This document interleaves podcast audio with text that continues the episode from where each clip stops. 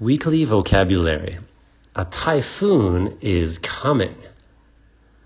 Pointing. Weather bulletin. Typhoon. Especially. Damaged. Evacuate. Weather person mudslides, lucky, wonderful. Conversation practice. When was the last time you experienced a typhoon? I experienced a typhoon two years ago.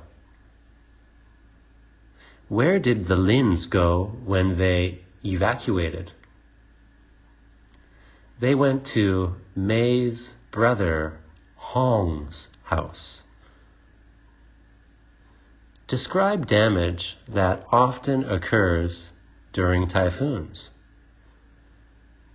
Okay, some damage that often occurs during typhoons is flooding or mudslides.